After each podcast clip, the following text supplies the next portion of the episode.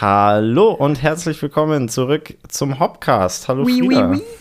Ähm, ja, hi. Servus. Ähm, genau, wir sind, wir sind wieder da. Dieses Mal ein bisschen verspätet, aber was Oh, soll's. um einige Tage.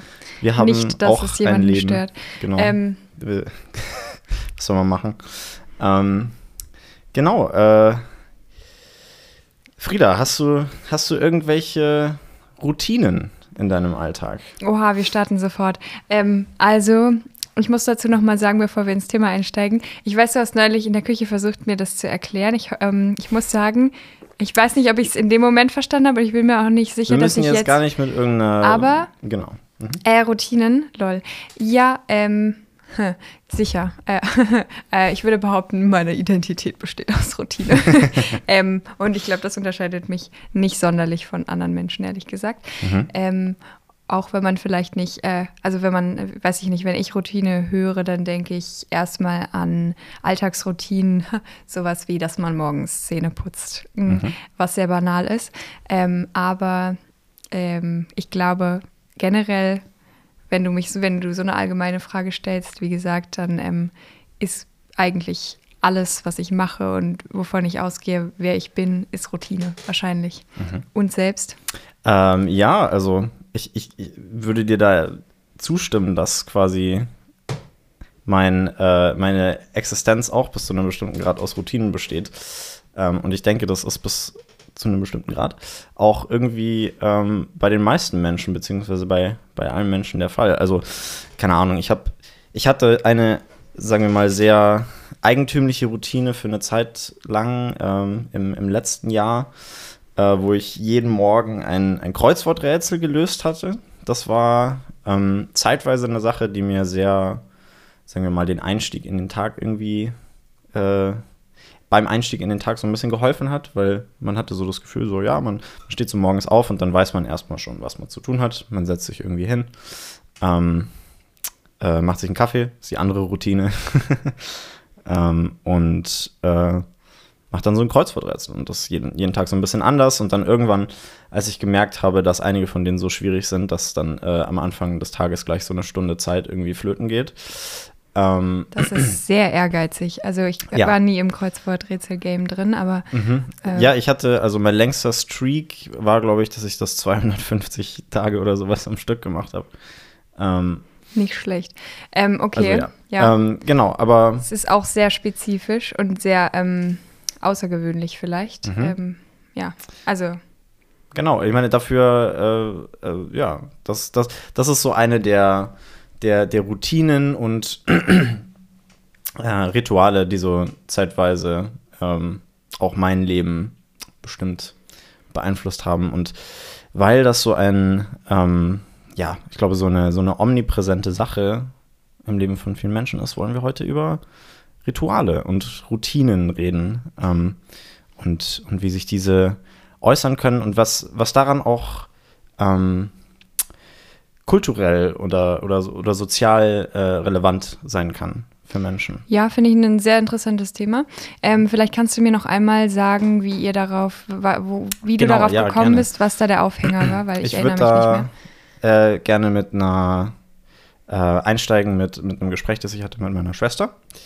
Ähm, habe hier eine offizielle Erlaubnis bekommen, da, da auch drüber zu sprechen. Also ähm, genau, also wir hatten es ging über etwas anderes Thema am Anfang, aber wir sind dann irgendwann gekommen zu eben auch so, so Routinen und ähm, wie das, äh, das das Leben von Menschen in gewissen Weisen auch ähm, erleichtern kann. Weil wir sind äh, quasi über so ein bisschen ähm, eine, einen größeren Bogen dahin gekommen, haben zuerst über irgendwie Systeme in der Gesellschaft geredet und so weiter. Ähm, äh, mir fiel dazu auch einmal, ähm, will ich jetzt nur irgendwie so am Rande nennen, dann nicht tief drauf eingehen, aber da gibt es äh, so die Systemtheorie von Nik- Niklas Luhmann, der quasi besagt, ähm, die Gesellschaft ähm, ist einerseits ein großes System und besteht aus ganz vielen ähm, internen einzelnen Systemen, die alle quasi in sich konsistent sind und in sich einer äh, bestimmten Logik folgen. Und deren Ziel ist es, quasi Komplexitätsreduktion. Zu erfüllen. Ja, sehr plausibel. Aber ähm, mhm. in, wenn du sagst, die folgen einer Logik, das kann ich mir schwer vorstellen. Also das, also ich glaube, da im Detail drauf einzugehen würde, würde, ein bisschen. Ja, okay, weil. Also sie folgen, also der, der Gedanke wäre zum Beispiel, dass die ähm, das System der kapitalistischen Wirtschaft folgt zum Beispiel der internen Logik der Profitmaximierung oder sowas. Also, wie gesagt, ich will da jetzt nicht zu nah drauf eingehen, weil das ist nicht unbedingt der Aspekt, der das jetzt damit zusammenhängt, aber ist für die Kontextualisierung vielleicht, ähm, vielleicht relevant, keine Ahnung.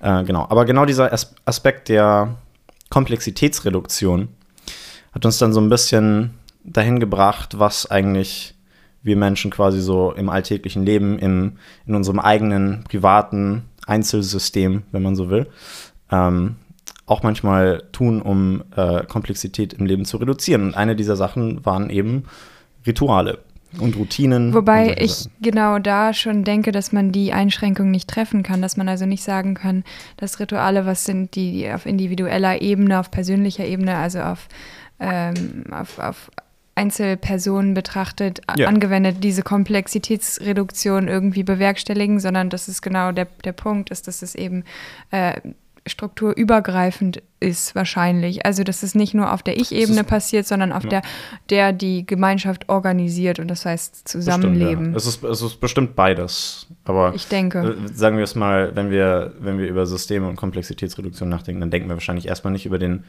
privaten, individuellen Raum nach, aber so Rituale und, und ähm, Routinen sind was, was auch quasi im privaten, persönlichen Raum ablaufen kann. Ja, auf jeden Fall, wobei ja viele Rituale und Riten so als ähm, naja, nicht wirklich ähm, individuell sind in dem Sinne, dass sie von einem selbst entwickelt und konstituiert werden, sondern dass sie eher was sind, was man teilt und woran man teilhat. Zwar in der Durchführung selbstständig als Individuum, aber was zum Beispiel, wenn man jetzt äh, den, den, den, vielleicht das pop populärste oder das äh, eins der einflussmächtigsten Beispiele Religion betrachtet, dann entsteht die Riten sind nichts, was, was quasi die, äh, Relevanz erlangt, dadurch, dass du sie selbst ausführst, mhm. sondern dadurch, dass sie äh, geteilt werden. Mhm. Das ist, äh, ist tatsächlich eine tolle, eine tolle Überleitung. Ähm, äh, weil, also ich würde sagen, es gibt, es gibt einerseits Rituale, die können, die können sehr spezifisch für einzelne Personen sein. Das also stimmt, dein Beispiel mit dem genau, Kreuzworträtsel, sowas. Mhm. Ähm, aber ja, natürlich gibt es auch äh, Rituale, die in irgendwie so einem gesellschaftlichen Korpus existieren. Ähm, unter einer bestimmten unter einem bestimmten Dachbegriff oder einer bestimmten äh, Kategorisierung.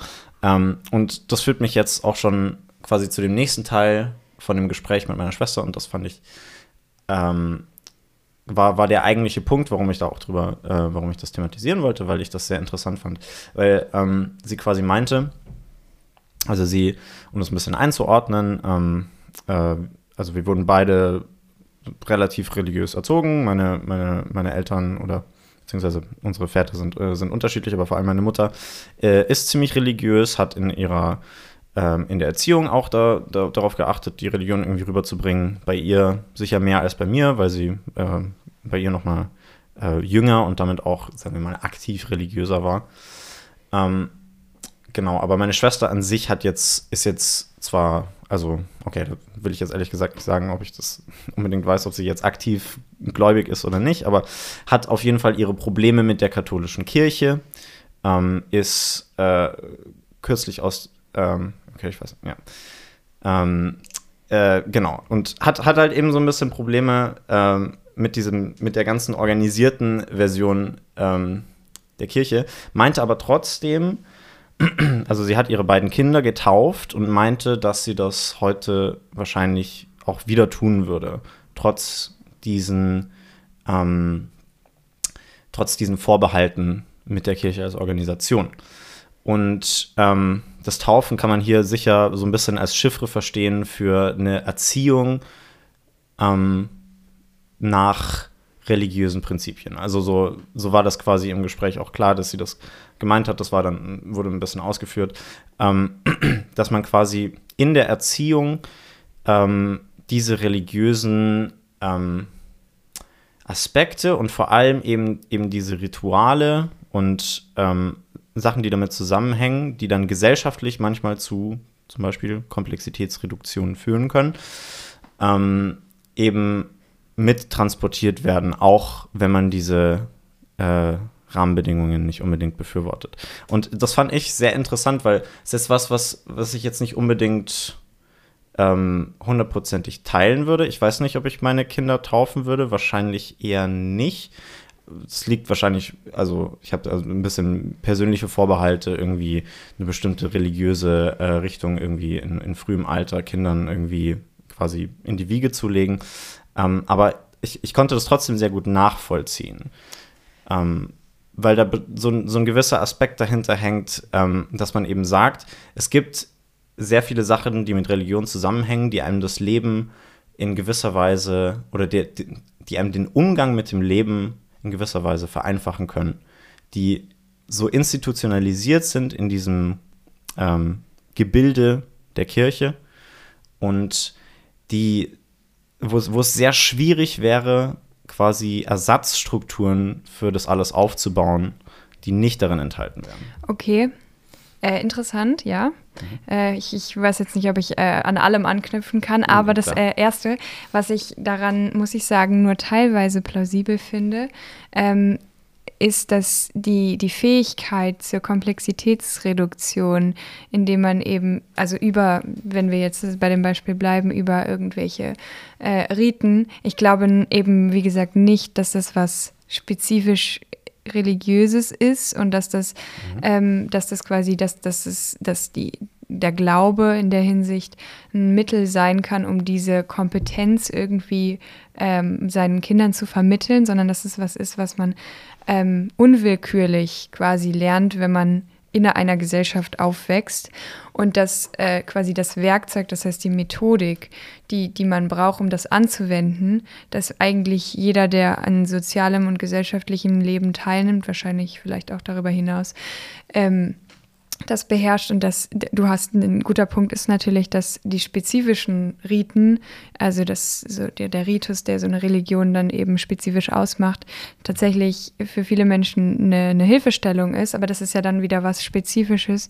Und äh, ich, ich glaube, also das, wenn man die Methodik beherrscht und dann quasi äh, sich inhaltlich, wenn man denn mündig ist oder da, sich dahin entwickelt als Kind oder als Jugendlicher, dass man das dann selbst wählt, welche, was man quasi dann mit dieser Methodik macht. Das heißt, welchen, welche Glaubenssätze, welche Riten man anwendet spezifisch. Das finde ich persönlich deutlich plausibler, wenn wir, ja, also wie gesagt, genau. Ich glaube nicht, dass das für die Kompetenz notwendig ist, da, über die Religion zu gehen. Ich glaube ich glaub auch nicht, dass es notwendig ist. Ähm, ich glaube nur, dass Religion in dem Sinne ähm, quasi viele dieser Bewältigungsstrategien und viele ähm, dieser, dieser Riten so ein bisschen in, in eine Struktur einordnet, die auch quasi ähm, institutionalisiert irgendwie rübergebracht werden kann.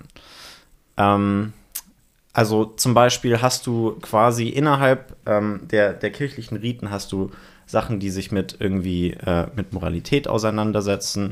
Ähm, du hast Sachen, die sich mit irgendwie äh, dem äh, zum Beispiel der, der, der Ruhe, äh, also Ruhe am, am, am, Wochenende oder am, am Sonntag oder was auch immer, ähm, sich auseinandersetzen.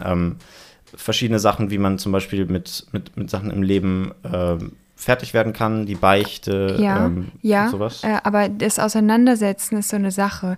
Das ist ja meist nicht so ein inhaltlich, also so wie ich das äh, überblicken kann, ist es oft nicht so ein richtiges Auseinandersetzen, sondern es sind halt Leitlinien, an die du dich mhm. hältst. Und für mich ist da, also die, ich finde, ich ja. frage mich, was mit der, ja, ja, das kann man sagen, ist gerechtfertigt und das ist vielleicht, es ist deutlich komplexitätsreduzierend. Die Frage ist, wie man das bewertet. Das kann man bewerten als positiv, wenn man sagt, das ist eine Hilfestellung, aber man kann auch sagen, dass das vielleicht vom Prozess der Mündigkeitsentwicklung, wo es eben relevant ist, dass man sich mit solchen Themen auch konfliktreich, äh, möglicherweise, wenn sie es denn sind, ähm, oder wenn man sie als, als so empfindet, äh, auseinandersetzt und diesen Konflikt irgendwie äh, löst, was ja irgendwie dann letztendlich auch Mündigkeit bedeutet, mhm. ähm, dass, dass einem das quasi, dass man da eine Abkürzung nimmt und äh, das kann im Resultat die, die, gleiche, die, gleiche, die, gleiche, die gleiche Ergebnis sein. Das heißt, mhm. irgendein moralischer Leitsatz, der, der mir meinetwegen von irgendeinem, sagen wir jetzt mal die katholische Kirche, christlicher Glaube, wie auch immer, ähm, den ich dann vielleicht für mich selber ausmache als leitend, unabhängig von Religion ähm, oder auch nicht. Die Frage ist trotzdem, ob das, ähm, ja, weiß ich nicht, was das mit einem macht, wenn man sowas einfach annimmt, anstatt, ja, ja. Weißt du, mhm. was ich meine? Ich, ich, ich glaube, ich verstehe, was du meinst. Ähm, dann, da würde ich, glaube ich, sagen, dass ähm, das so ein bisschen, ähm, dass man das, glaube ich, im, im, im Framework von äh, der Entwicklung im Leben quasi sich anschauen sollte. In, in dem Sinne, dass zum Beispiel, ähm, glaube ich, eine Erziehung mit Religion in der Hinsicht eben genauso diese Hilfestellung leisten kannst, äh, kann, die du erwähnt hast. Im Sinne von, also man bekommt schon mal so, so Basic-Vorstellungen vermittelt und dass es aber trotzdem sehr wichtig ist, also da, da bin ich, glaube ich, definitiv einer Meinung mit dir, dass man später im Leben ausbrechen kann aus den, sagen, aus so rigiden Kategorien, die möglicherweise rübergebracht werden über ähm, die Kirche, dass man nicht irgendwie. Du meinst, dass man differenziert? Genau, dass man, dass man die Sachen, die man über die Erziehung vermittelt bekommen hat, ähm, anfängt einzuordnen und auch kritisch zu betrachten, ab dem Zeitpunkt, wo man das auch kann. Und das ist ja, sagen wir mal, ähm, in bestimmten Stadien der Kindheit jetzt noch nicht so gut möglich.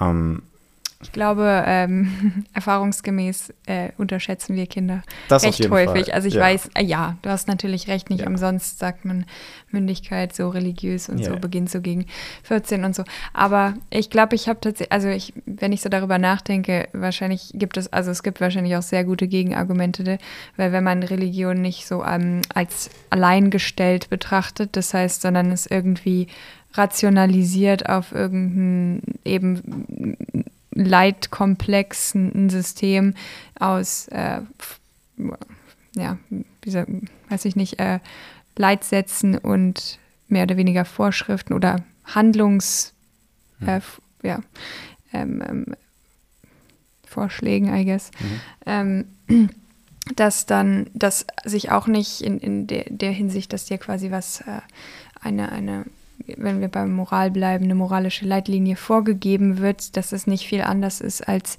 das, was so der gesellschaftliche Mainstream macht. Also das heißt, es gibt auch unabhängig von Religion gibt es Glaubenssätze und Vorstellungen, die dir vermittelt werden als nicht verhandelbar, mhm. mit denen du dich im Zweifel genauso wenig auseinandersetzt. Das heißt, wenn man ja. das rationalisiert und ein bisschen, weiß ich nicht, äh, gegeneinander, dann ist es wahrscheinlich gar nicht so anders. Mhm. Ähm, aber dann ist trotzdem die Frage, ob, ob das so eine viel größere Stütze ist, spezifisch Religion, weil, wie gesagt, mhm. ich frage mich, was, was unterscheidet Religion so ein bisschen von dem, was wir in einer Gesellschaft, die sich als ethisch und moralisch versteht, was, was ist wirklich der, der wirklich große Unterschied, außer dass du du, der, also ja, du hast sehr viel explizitere Riten, wie zum Beispiel das Beichten gehen und so. Es ist schon ein Unterschied. Aber mhm. meinst du, dass das für, du hast jetzt sehr oft so bei, bei Kindheit und Entwicklung, dass das so einen großen Unterschied macht? Ähm, das, ist, das ist eine sehr gute Frage und ich weiß auch nicht, ob ich, äh, ähm, ob ich das selber irgendwie äh, stark auf einer, auf der einen oder der, der anderen Richtung stehe. Weil ich bin jetzt, also vielleicht zu mir so ein bisschen im Hintergrund, ich bin jetzt kein gläubiger Mensch. Ich halte auch normalerweise nicht so viel von organisierter Religion, um das so zu sagen. Also ich denke so, Religion im Sinne von, von Glauben hat äh, definitiv seine Daseinsberechtigung und habe ich ja bisher auch so ein bisschen geschildert. Ähm, aber es, es, stimmt, dass wir viele andere, auch teilweise unausgesprochene ähm, Leitlinien haben, die uns auch in, unserer, äh, in unserem Leben und, und, auch in unserer Entwicklung und Erziehung irgendwie sehr stark bestimmen. Ähm, ich glaube, was bei Religion doch ein bisschen anders ist, ist, dass eben genau dieser Komplexitätsreduktionsaspekt teilweise deutlich stärker ist. Und das kann, glaube ich, was Gutes sein, das kann aber auch was Schlechtes sein. Zum Beispiel, äh, kurz um, um, um, quasi als Beispiel so den, äh, die, ähm, den Komplex der Moralität irgendwie so reinzubringen. Ähm, wenn du jemandem quasi, äh, wenn, wenn man darüber redet, warum man bestimmte moralische Positionen vertritt und das aus einem nicht religiösen Standpunkt versucht, das ist eine relativ schwierige Sache, wenn man versucht, so auf First Principles zurückzugehen. Wenn man quasi immer so die, die ähm, äh, nervige Kleinkind-Methode anwendet und immer wieder fragt, warum, warum, warum, warum und quasi auf den Grund der, warum handeln wir moral, warum haben wir bestimmte Ansichten etc. Äh, zu kommen. Und dann hat, kann man da verschiedene Meinungen haben. Man kann sagen, es gibt objektive Moralität ähm, die außerhalb von, der, von, der, von religiösen Sachen liegt. Äh, man kann auch sagen, es gibt keine objektive Moralität.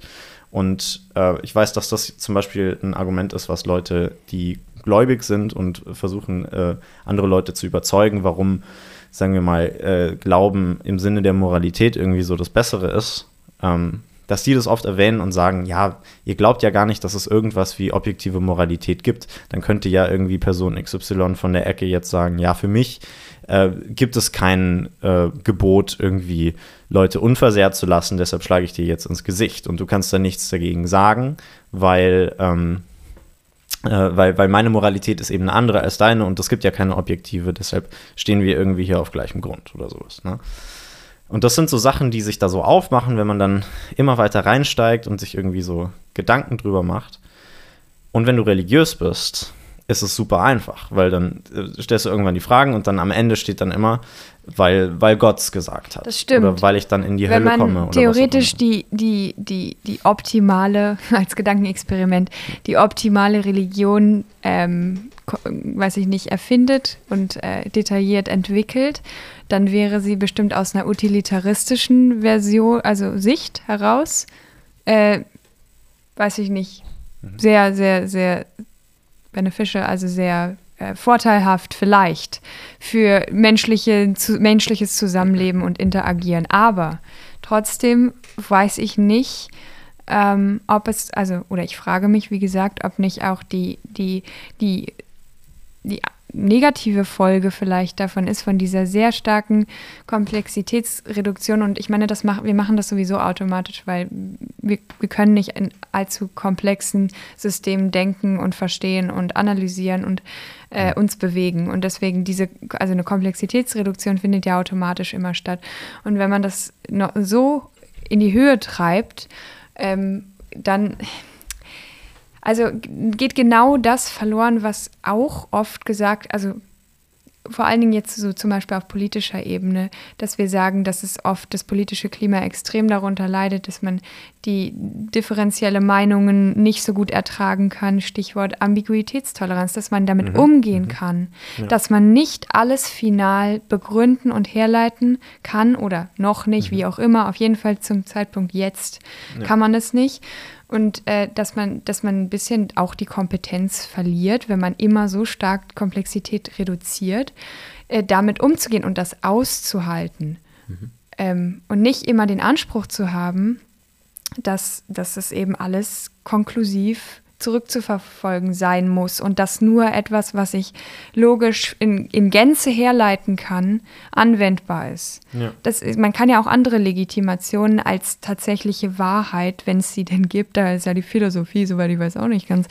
äh, einig, aber da, man kann ja auch andere Legitimationsgründe, wie zum Beispiel eben, dass es das Moral A für, für einen sozialen Zusammenhalt und für das Gemeinwohl besser ist als Moral B. Und ob das nun richtig oder falsch ist, ist eine Sache, kann man, wie gesagt, jetzt vielleicht nicht kann man vielleicht nie sagen. Ähm, aber es ist möglicherweise auch bis zu einem gewissen Grad irrelevant. Ähm, wie gesagt, trotzdem. Also weißt du, was ich ungefähr meine? Mhm. Ja, ich, äh, ich glaube, ich würde einerseits sagen, ähm, also einerseits würde, würde ich sagen, ja, auf jeden Fall. Und äh, ich habe dieses Argument ja auch nicht vorgebracht, weil ich es jetzt unbedingt so verteidigen will auf einen bestimmten, weil, weil wie gesagt, ich, wie, wie ich, ja, wie ich erwähnt habe, das kann was Gutes sein, das kann aber auch was Schlechtes sein. Weil wenn man jetzt quasi äh, das dann zu sehr auf die Höhe treibt und dann sich denkt, oh ja, okay, dann äh, jegliche Moral wird dadurch ähm, festgelegt, was, äh, was, was, was Gott sagt und dann äh, schauen wir in die Bibel rein, was Gott sagt und dann haben wir so ein paar Sachen drin, die für so wirklich den überwiegenden Großteil, also fast alle Menschen heutzutage nicht mehr akzeptable Leitlinien für, für moralische Tätigkeiten sind. Also, keine Ahnung, also man, man, man kann entweder über den Teil reden, wo ähm, in der Bibel Homosexuelle gesteinigt werden, oder man kann auch über so ein bisschen äh, so etwas, ähm, ja, absurdere, oder was heißt absurdere, aber so ein bisschen äh, lustigere äh, Beispiele nachdenken, wie die eine Stelle, wo drin steht, dass man ähm, eine Sünde begeht, wenn man, ein, wenn man Kleider trägt, die aus zwei verschiedenen Garnen oder zwei verschiedenen Stoffen bestehen oder irgendwie sowas. Ne? Ähm, aber also einerseits würde ich dann, glaube ich, sagen, ähm, ja, eben genau, also manchmal brauchen wir mehr, äh, müssen wir mehr Komplexität zulassen, müssen wir das irgendwie genau, Ambiguitätstoleranz finde ich dann, finde ich dann einen tollen Begriff. Andererseits, ähm, also irgendwo, irgendwo in der Mitte liegt da, sagen wir mal, der, der richtige Umgang mit der Realität, glaube ich. Weil ähm, sagen wir mal, die gesammelte Komplexität unserer Gesellschaft und unseres Lebens heutzutage einfach nicht mehr greifbar ist. Aber das ist doch auch nie der Anspruch. Das, das wäre, das ist nie der Fall gewesen. Selbst ich, ja. ich behaupte, oder ich, ich kann mir selbst in der simpelsten Zivilisation und Gesellschaftsorganisation genau. ist kein ja. Individuum in der mhm. Lage, die volle Komplexität aller Zusammenhänge zu begreifen zu oder auch nur zu erahnen. Genau, weshalb, weshalb ich es wichtig finde, dass man eben sagt, ähm, ja, Komplexität zulassen, aber wir brauchen dringend Komplexitätsreduktion und wir brauchen sie heute mehr denn je, weil die Welt immer komplexer wird. Aber wie gesagt, ich glaube, das ist ein Automatismus. Und sich darum noch extra zu bemühen, ist, glaube ich, geht in die falsche Richtung. Oder kannst du noch ein anderes Beispiel nennen, ein bisschen, was, wenn du sagst, besonders heute? Wenn du, was meinst du da genau? Naja, ich glaube, dass quasi, wenn man jetzt zum Beispiel die, ähm, den Wandel der Medienwelt in, in, ins Internet sich anschaut oder sowas. Ähm, man hatte davor quasi irgendwie ein paar vereinzelte ähm, Zeitungen und äh, Fernsehsendungen, bla bla bla, wo man seine Medien irgendwie bezogen hat. Das war, sagen wir mal, ein halbwegs gedanklich managebares Feld an Möglichkeiten, die einem zur Verfügung standen. Ne?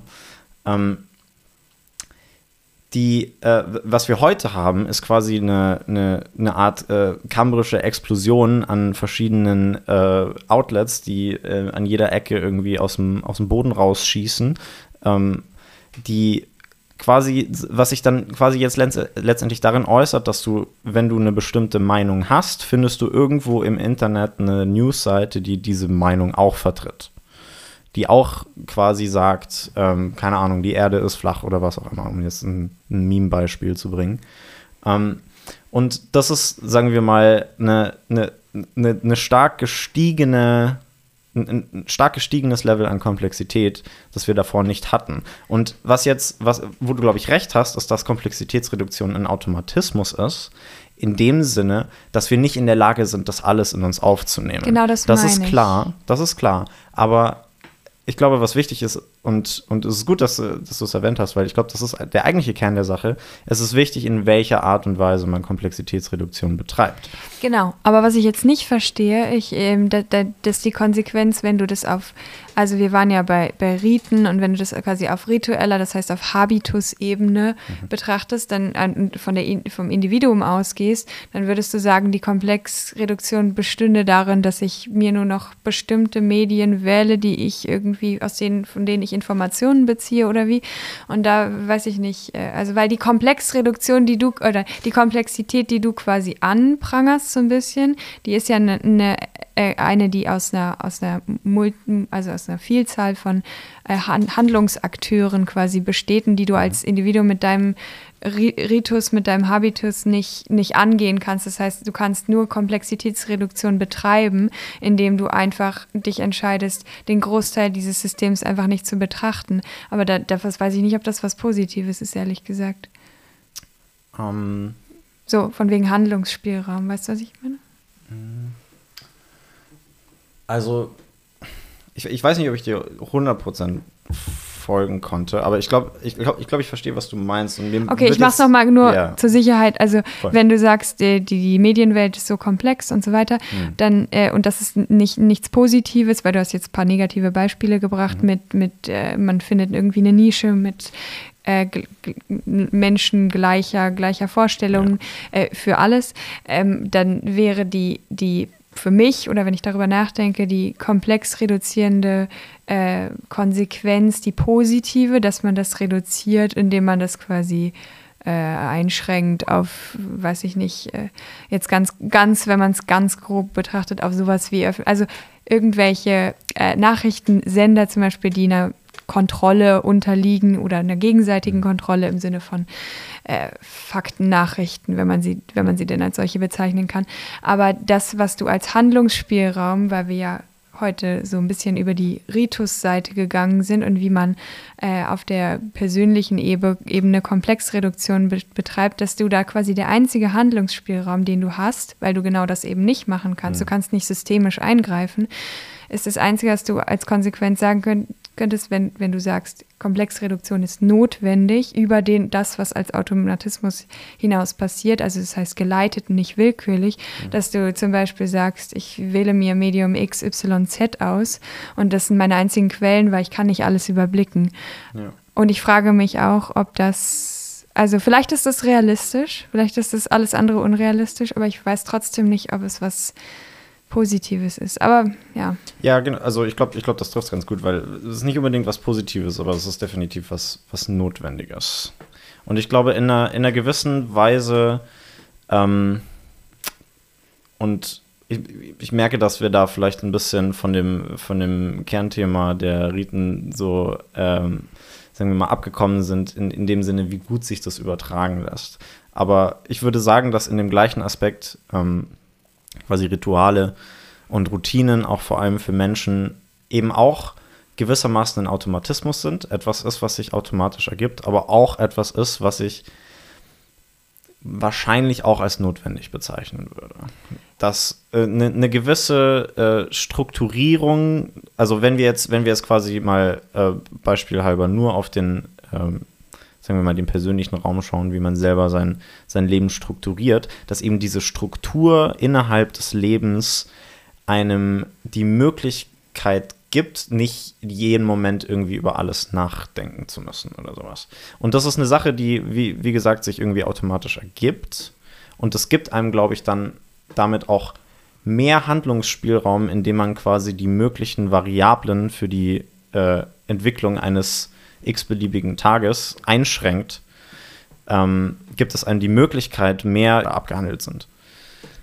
Äh, genau. Ja, ja, verstehe ich. Wie gesagt, ich hatte das am Anfang auch schon mal anklingen lassen, weil ich finde das eigentlich ganz interessant, weil ich glaube, wenn man das konsequent zu Ende denkt, dann ist die, stellt sich die Frage gar nicht, ob äh, Riten irgendwie notwendig sind, mhm. weil sie, also weil ich gehe davon aus, dass das quasi wenn, wenn, wenn wir über, wenn, wenn wir einander fragen, also Menschen zum Beispiel, wer bist du im Sinne von Identität alleine schon, mhm. dass der Großteil das, das, dessen, was wir darüber sagen würden, was wir antworten würden, würde wahrscheinlich aus der aus so einer Art quantitative Analyse deiner eigenen Handlungsmuster sein und das sind nichts anderes als Gewohnheiten, das sind Riten mhm. und das, das also genau, also das ist so essentiell ist, mehr oder weniger, in der Organ Lebensform, Organisation, die, die, die, wir leben, dass das quasi gar nicht zu trennen ist und dass das so, äh, ja, so, so, so weitreichend ist, dass man das gar nicht trennen kann und dass man das auch nicht spezifisch benennen kann. Natürlich kann man ein Kreuzworträtsel als was äh, morgens, das ist natürlich etwas, was ein bisschen aus der Reihe fällt, aber das ist ja. generell so viel tiefgehender, weil unsere, ich würde behaupten, auch soziale Interaktionen sind mhm. ja nichts anderes als Riten. Also ja, die Form, wie wir miteinander umgehen, wie wir darauf reagieren, das heißt, Kommunikation ist eigentlich rituell. Also wir, mhm. das ist arbiträr, genau wie Sprache. Es gibt keine inhärente Bedeutung. Mhm. Es ist alles nur, hat nur eine, eine, spezifische Bedeutung, weil die, die Riten, weil wir uns über die Riten im Einverständnis sind, was deren Bedeutung ist, sozusagen. Mhm. Deswegen Genau, also das ist so komplex und so, dass auch das, wir, wir wenden das quasi unterbewusst oder unbewusst an. Mhm. Aber es ist letztendlich sind wir wahrscheinlich Habitus. Ja, total. Das, das, ist ein, das ist ein sehr, sehr interessanter Punkt, dass man das quasi so fundamental betrachtet. Ähm, also quasi so eine, eine, eine, eine atomare Theorie ja, genau. der, der Riten. Ähm, das Danke, quasi, dass du es verstehst. oh my God, it's all rituals. also, ähm, und das, also klingt, klingt auf jeden Fall sehr, sehr plausibel und das äh, würde ich auch wahrscheinlich, wahrscheinlich so unterschreiben. Ähm, ich denke, genau in dem Moment, wo ähm, die Riten quasi sichtbar werden, wo man sich denkt, äh, jetzt versuche ich irgendwas oder nicht mal unbedingt, man versucht irgendwas zu etablieren, aber man merkt irgendwie so, man, man, man fällt in so ein gewisses Muster rein. Wie ähm, zum Beispiel? Denkst du gerade an irgendwas? Ähm, nee, also nicht, nicht, nicht spezifisch gerade. Oder halt, wie zum Beispiel, oder okay, vielleicht, vielleicht muss man das nochmal voneinander trennen, weil ich habe jetzt gerade gesagt, einerseits Sachen, die man äh, quasi willentlich macht und andere Sachen, in die man irgendwie so reinfällt. Und ich glaube, das sind zwei verschiedene Sachen, weil einerseits das, was ich eigentlich sagen wollte, ist das quasi, ja, wir sind grundsätzlich sehr von, von Routine und von, von, sagen wir mal, wiederkehrenden Verhaltensweisen irgendwie gesteuert. Ähm, aber ich glaube, wenn man in bestimmten Situationen merkt, dass man irgendwo ein Defizit hat, dass man irgendwo äh, was in seinem Tagesauflauf irgendwie oder keine Ahnung, zum Beispiel ähm, okay, mir fällt jetzt kein gutes Beispiel ein, aber wenn man, ähm, dass, dass man Riten äh, auch willentlich etablieren kann, um sich selber im, im, im Alltag bei bestimmten Sachen zu helfen. Eine Sache, die mir, die mir jetzt noch dazu auf, auffällt, äh, einfällt, war auch aus dem Gespräch, das, das ich hatte mit meiner Schwester.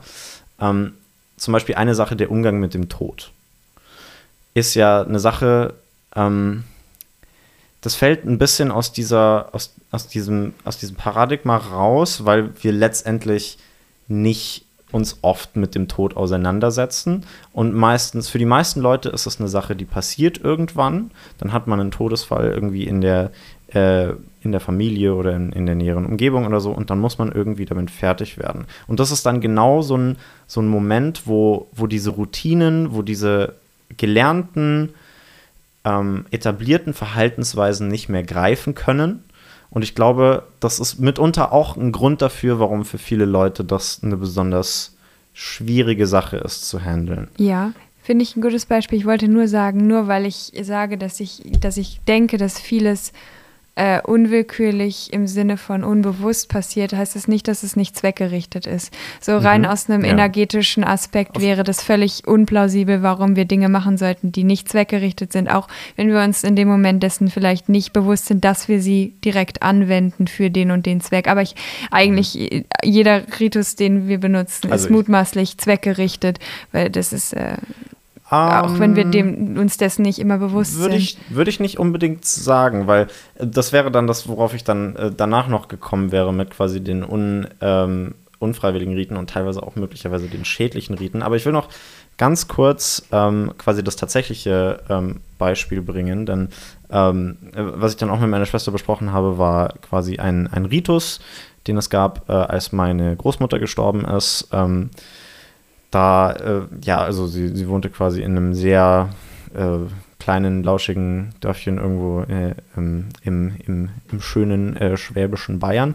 Ähm, und da ist es eben üblich, dass wenn jemand äh, stirbt, äh, dass die Person noch im Haus behalten wird für. Das kenne ich auch von meinen Genau. Großeltern vom Lande, in den Genau. Bauernhöfen. Ja, meine, okay. meine Oma lag auch drei Tage lang in der Diele. Also ist auch ein, ein deutschlandübergreifendes Phänomen anscheinend. Ähm, und ähm, das war etwas, was auch bis zu einem bestimmten Grad oder halt eigentlich fast, fast ausschließlich auch über, über so, ähm, also äh, nicht fast ausschließlich, aber da war, war auf jeden Fall ein religiöser Aspekt mit dabei.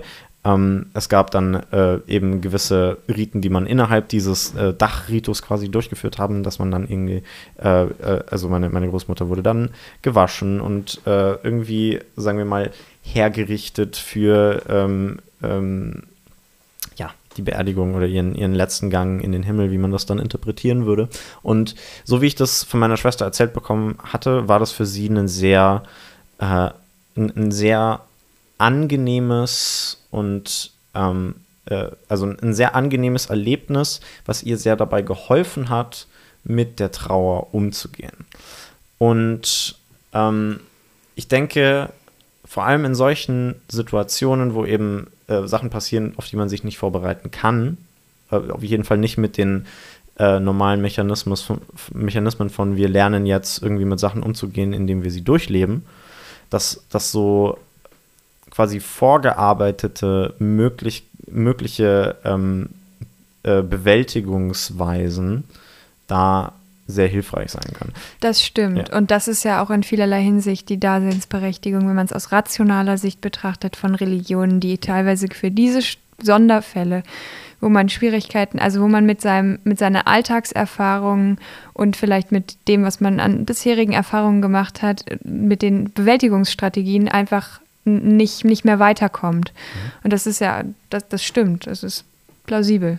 Genau. Und ähm, dann würde ich nämlich sagen, um, um jetzt quasi auf den, auf den anderen Aspekt der, der, der Routinen rüberzukommen, nämlich auf die, auf die schädlichen quasi, dass man, ähm, wenn man konfrontiert wird mit solchen ähm, Ereignissen, auf die man nicht vorbereitet ist oder mit denen man nicht auf eine gewohnte Weise irgendwie umgehen kann, dass es eben auch passieren kann, dass, dass der, äh, dass eben der, der, der Körper oder der Geist, also der, der Geist dann letztendlich, ähm, dass man, dass man zurückfällt oder nicht zurückfällt, aber dass man auf, auf gewisse Verhaltensweisen dann geht, ähm, die möglicherweise der Situation gar nicht so förderlich sind. Zum Beispiel, ähm, äh, zum Beispiel Drogenkonsum oder sowas. Das ist auch eine Sache, die man, glaube ich, ähm, in bestimmten äh, Kontexten auch als Routine bezeichnen kann.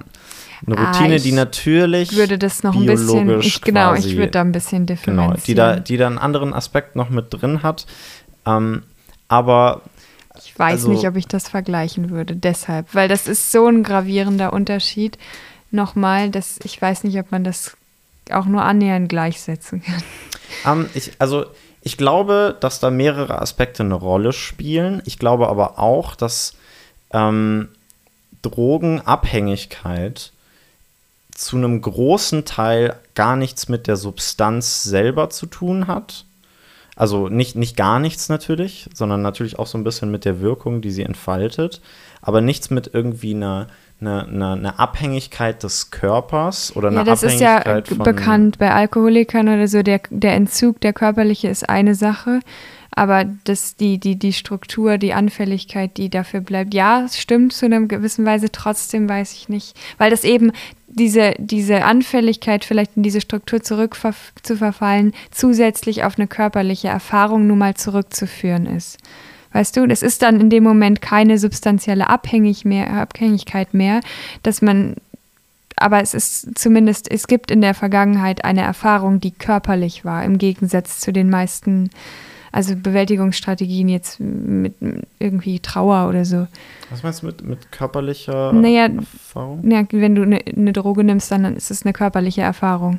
Es ist eine, eine physische Erfahrung. Ja, ja, doch. Und also, ja, na okay. Aber ich weiß, was du meinst. Okay, nehmen wir an, das ist äh, ein, ein Vergleich also, dann. sagen wir, ich, ich, also ich, ich glaube, du hast recht, dass es, ähm, wie gesagt, von vielen Aspekten gesteuert wird. Aber ich glaube, sagen wir mal, dass dieser Routine-Aspekt und der, der, der Fakt, dass Drogen quasi auch eine Möglichkeit sind zur Komplexitätsreduktion, ähm, ein großer Teil davon ist, warum Leute Schwierigkeiten haben, ähm, aufzuhören mit Drogen. Weil ich glaube, dass bei vielen anderen Sachen, die auch äh, Routinen darstellen, quasi eine ähnliche, wenn auch abgeschwächte, ähm, abgeschwächtes Phänomen da ist, dass da auch eine, eine, Abneigung von der Person quasi da ist, diese Routine ähm, zu beenden, weil sie eine bestimmte, ähm, auf eine bestimmte Weise Halt gibt im, im Alltag. Ja, nicht nur das, das ist ja, theoretisch kann man das ja auch neuronal zurückverfolgen, ne? Mit, äh, also das ist ja, das irgendwie Sachen, die wir häufig machen, das heißt, die in Automatismus werden, die dann dadurch immer naheliegender werden als mhm. Reaktion mhm. auf genau. irgendwas. Genau, ich meine, letztendlich lässt sich das gesamte Thema ja, neuronal zurückführen. Ja. Also ich, ich, denke so, für den, ich meine, wir haben ja gesagt, das ist alles irgendwie ein Automatismus und man muss es dann nur irgendwie in einer Art und Weise machen, die dann quasi ähm, zielführend ist mhm. für einen. Ähm, aber genau, der Fakt, dass es automatisch passiert, lässt sich auf jeden Fall dann ja, darauf okay. zurückführen. Mhm. Ja, ja. ja das, das kann sein. Da traue ich mir ehrlich gesagt keine Aussage also, drüber also, zu. Ja, weil, also ich habe da auch ehrlich gesagt keine, keine Vermutung zu, weil das, äh, da bin ich einfach echt über, völlig überfragt. Ähm, Kenne ich mich echt nicht gut nee, mit also aus. Ich, da bin ich jetzt auch nicht so versiert. Genau. Ähm, ähm, Genau, ja, also ich weiß, ich habe hab noch äh, quasi darüber nachgedacht, ob ich noch, ab, abgesehen von diesem Drogenbeispiel, ähm, auch noch andere Arten der, sagen wir mal, negativen Routinenbildung kommen. ja, das ist ja, ja, immer so eine Sache, das ist äh, zu einem, also ist subjektiv, wie man das bewertet. Es gibt sicher, also ich weiß gar nicht, ob ich, ob ich die ausnahmslos positiv oder negativ oder ob man die so binär einordnen kann. Das sicher es ist nicht, wahrscheinlich ja. Aber wie so alles. In Summe würde ich, würde ich sagen, dass es bestimmte Sachen gibt, die in Summe in, in den größten Teilen jetzt nicht zu einem, einem gesunden Umgang mit einer Situation führen.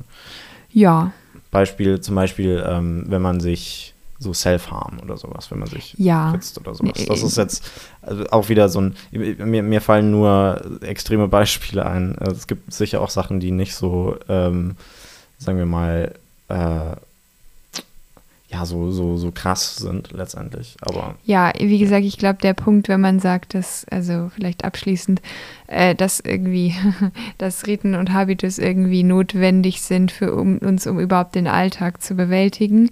Ähm, und irgendeine Art von organisierter, organisiertem Dasein zu fristen, ja. ähm, dass, das, dass, das, dass das die Frage nach der Bewertung noch nicht beantwortet. Das ist, äh, ja.